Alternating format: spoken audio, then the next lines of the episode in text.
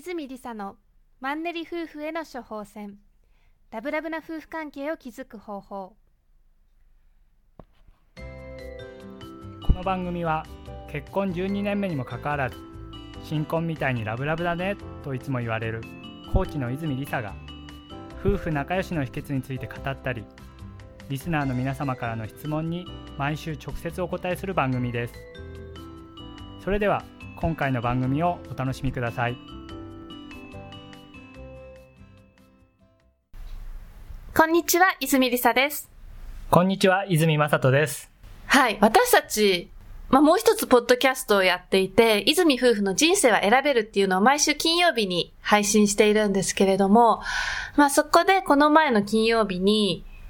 まあ、自分がね、余命宣告されたらどうするかみたいな話をしたんですけれども。そうですね。自分がされた時の思いっていうのを話しましたね。まあ、せっかくね、うん、今回はこれマンネリ夫婦への処方箋なので、うん、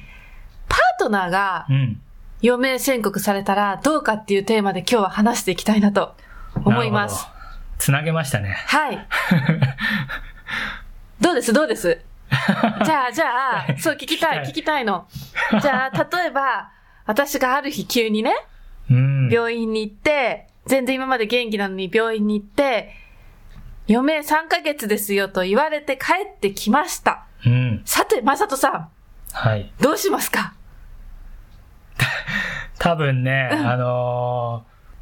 ー、もう一つのポッドキャストの人生は選べるでも言ったんだけども、うん、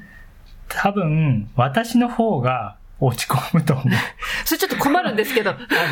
今の関係上、うん、リサさんはとてもなんか強い気がするのね。その自分が起きたものに対、自分の起こった出来事に対して、えー、強い意識で、えー、なんとなくこう大丈夫だ。もう直せるっていう思いで、すす、あの、突き進みそうなんだけど。そうかなそうでもない、うん、弱い？弱いかな？どうだろう。でもね、俺の方が弱い気がするな。だから、なんかね、落ち込んじゃう気がする。人以上に。リサさん以上に。私は今ね、そのコーチングだったり、マナユイだったりを知ってるわけですよ。うん、で、まあ今コーチングとかマナユイなんだろうと思ってる人がいると思うんですけれども、うん、まあマナユイってこう言葉の力でこう、まあ癒していったり、まあいろんなことできるんですけれども、うん、癒していくメソッドで、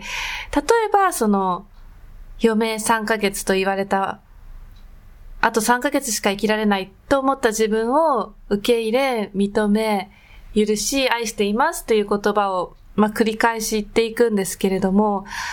多分そういうやり方を知っているので、まずはその現状を受け入れるっていうことをやると思うんですよね。うん、で、受け入れるっていうことをしない限り先に進めないので。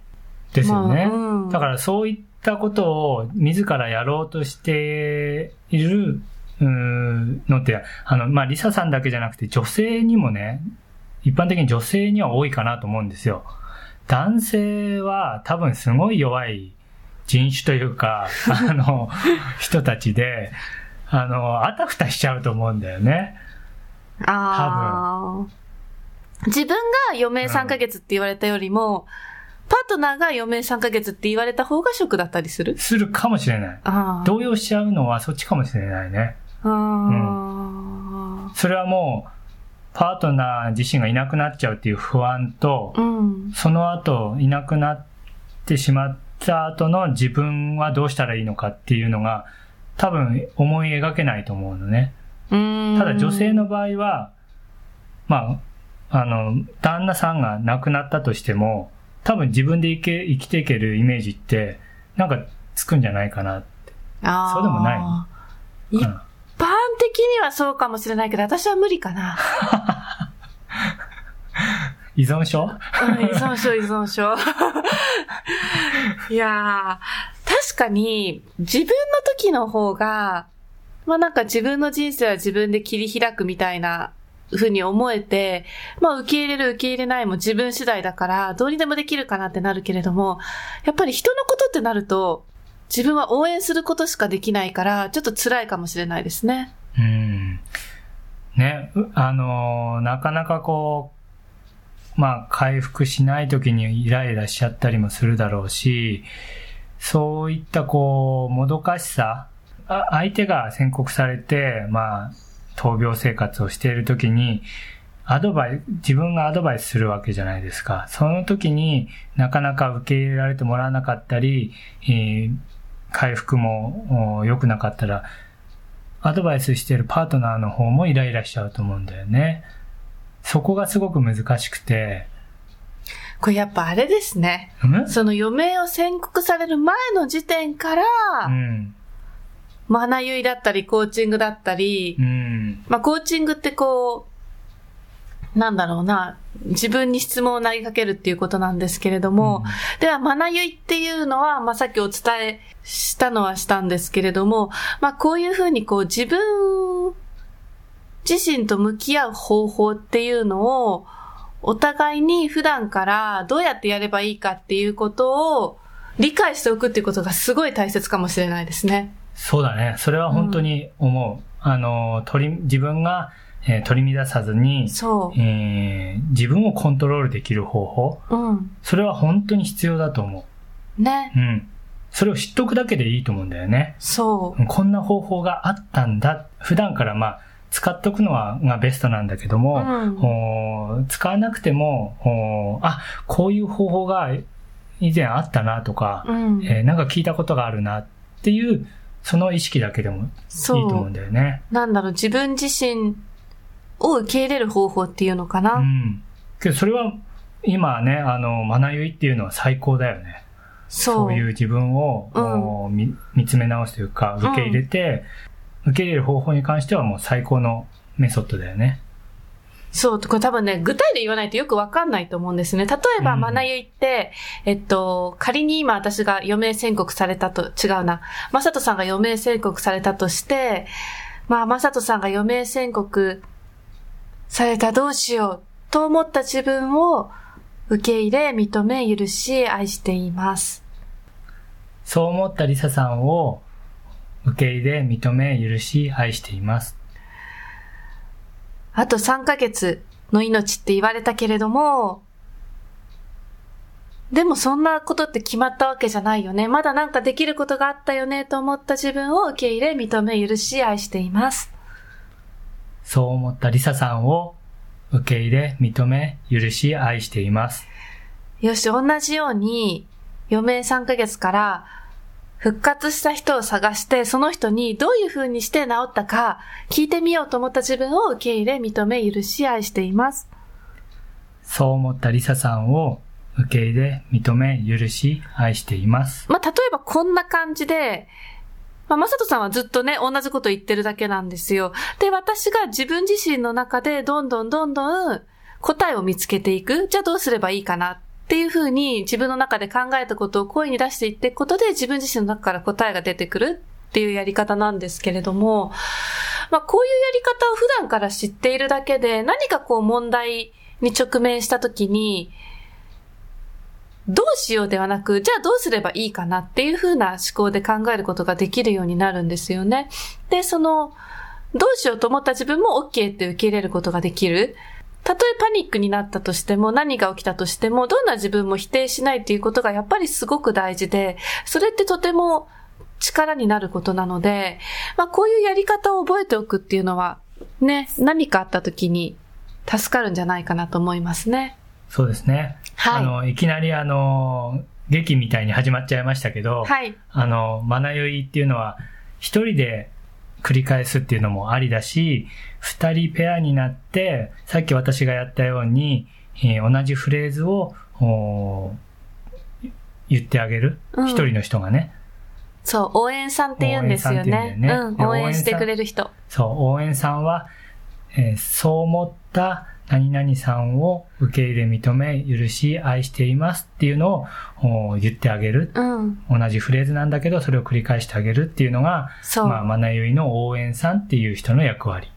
ね。そう。相手を全肯定で認めてあげる、応援してあげるっていうことですね。うん、で、まあ、今度あの、私たち4月の23日に品川でイベントをやるんですけれども、うん、愛と感謝を体感できるイベントっていうのをやることになったんですけども、そのイベントをやるって私がイメージしたときに、うん、もう一番にマナユイのことを思い出したんですね。うん、で、まあ今回、どうしてもね、皆さんにマナユイを体感していただきたいと思って、マナユイの創始者の、まあ、小玉康子さんっていう方をお呼びすることになりました。たまちゃんね。たまちゃんね。んあの、ニックネームたまちゃんなんですけれども、うん、やっぱり彼女自身のこの純粋さっていうのかな。この透き通った輝いている感じっていうのが素晴らしくて、まず彼女に会ってその感じを味わっていただきたいっていうのと、やっぱりその創始者の方から学ぶっていうことで、すごいすんなりといろいろ個々のケースに合わせて対応していくことができるようになるので、もうぜひ来ていただいて、一度こういうふうに学ゆいっていうのを分かっていれば、その後どんな人生で悩みが起きた時も、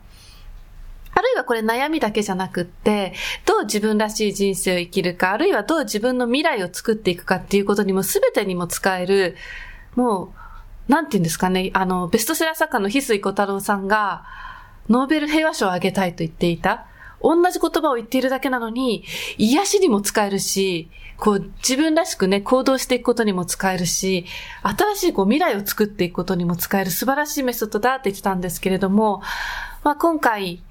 一度覚えてしまえば、この後、この後の人生にずっと使っていけるので、まあそれこそね、こう余命を宣告されたみたいな、すごい大変な課題にぶち当たった時も、学びがあれば私は乗り切れると思ってるぐらいすごいメソッドなんですね。うん。あの、普段、あまりこういうメソッドとか、セミナーとか行った時に、感情にこう、うん。なんていうかな。わかる。あの、感情、要は本当に心が動くことって少なくって、どちらかっていうとこう、頭で知識として受け入れたり、テクニックとかを学んだりっていう、まあ、セミナーとかが多いけれども、学ゆいっていうのは、その、学ぶんじゃなくって感じる、心が動くっていう感じですよね。そう。それで、その、なかなかね、あのー心動かない私が、これはね、動いたんだよね。うん。本当に。いや、すごいと思いますよ。皆さんね、うん、一緒に、あの、いろんなとこ行くけど、うん、あのー、今まで私が、うん、その、心動かしたことって見たことないよね。そうそう、喜怒哀楽ないと思ってたからね。うん。そう。それがね、このマナユイに関しては、すごいなと思って、素晴らしいメソッドだなっで、しかも、たまちゃん？うん。たまちゃんに会ってほしい。ほんと素晴らしいですよね。うん、なんかなんだろう。どう表現したらいいんだろう。本当に、多分常に自分の心に正直に生きてるから、なんか、透明感に溢れているっていうか、うん、軽やかだし、自然体だし。そう。しかもね、あの、心が緩むっていうかね。ああ、わかるわかる。うん、なんか、日常、こう、緊張した日々が、あの、緊張した体とか、うん、えー、心が、なんかね、たまちゃんと同じ空間にいると、うん、あとはまなゆいをやっていると、うん、なんかふわっと、ほわーんってなりますよね。そう、するんだよね。で、そのやっぱりフレーズも、うん、あの、簡単だし、あのー、難なくやれちゃう。そう。そして応援し合う環境が出来上がってるからね。うん。だからすごく、うん、あの、この自分が体験したものを、ぜひ皆さんに、うん、皆さんにも味わってほしい、体験してほしいっていうのが今回のイベントの、私にとっては趣旨なのね。リサさんにとっても多分、まあの、たまちゃんを呼んできたのは、うん、そういったことかなと思って。まさに考えるんじゃなくて感じてほしいなって思ってますね。うん。ので、まあそのイベントについては、えー、私のホームページのトップ画面の方に書いてあります。4月23日の愛と感謝を体感するイベント、マイアニバーサリー、新たな自分と出会う記念日ということで、えー、あなたらしさ100%で輝く方法っで検索していただければ、私のブログが出てきますので、そちらよりお申し込みいただければと思います。ご家族とかパートナーと一緒にいらしてくださる方には、あの、ペア割とか家族割もご用意しております。はい。それでは、また次回皆さんにお会いできるのを楽しみにしています。ありがとうございました。ありがとうございました。泉理沙のマンネリ夫婦への処方箋ラブラブな夫婦関係を築く方法では質問を随時募集しております泉理沙オフィシャルサイトのお問い合わせフォームからお送りください。泉理沙オフィシャルサイトは泉リサ .com izumi-risa.com で検索してください。また泉りさオフィシャルサイトでは無料メルマガやブログを配信しております。ぜひ遊びに来てください。よろしくお願いいたしますそれでは次回もお楽しみにお待ちください。